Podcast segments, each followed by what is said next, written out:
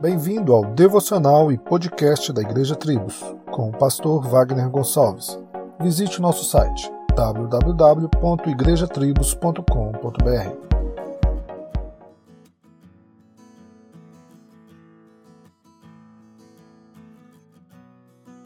Pesquisa recente na América apontava que mais de 80% dos adolescentes concordavam que a Bíblia é um texto sagrado, mas menos da metade havia como uma fonte de esperança. Apenas 35% acreditava que ela contém tudo que uma pessoa precisa saber para viver uma vida significativa. A maioria dos adolescentes realmente não acreditava que a Bíblia oferece ajuda para a sua vida diária.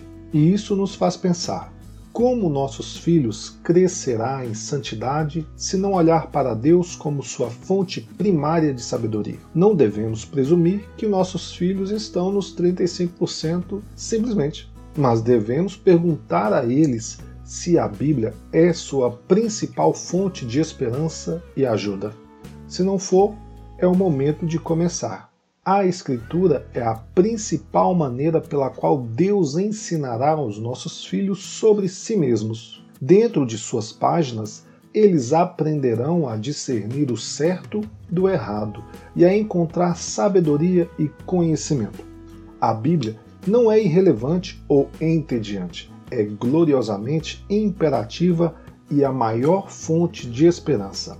Não devemos apenas dizer para eles lerem a Bíblia e sim ensiná-los como abordar e estudá-la para descobrir as riquezas de Cristo. Solos Cristo, dele, por ele e para ele.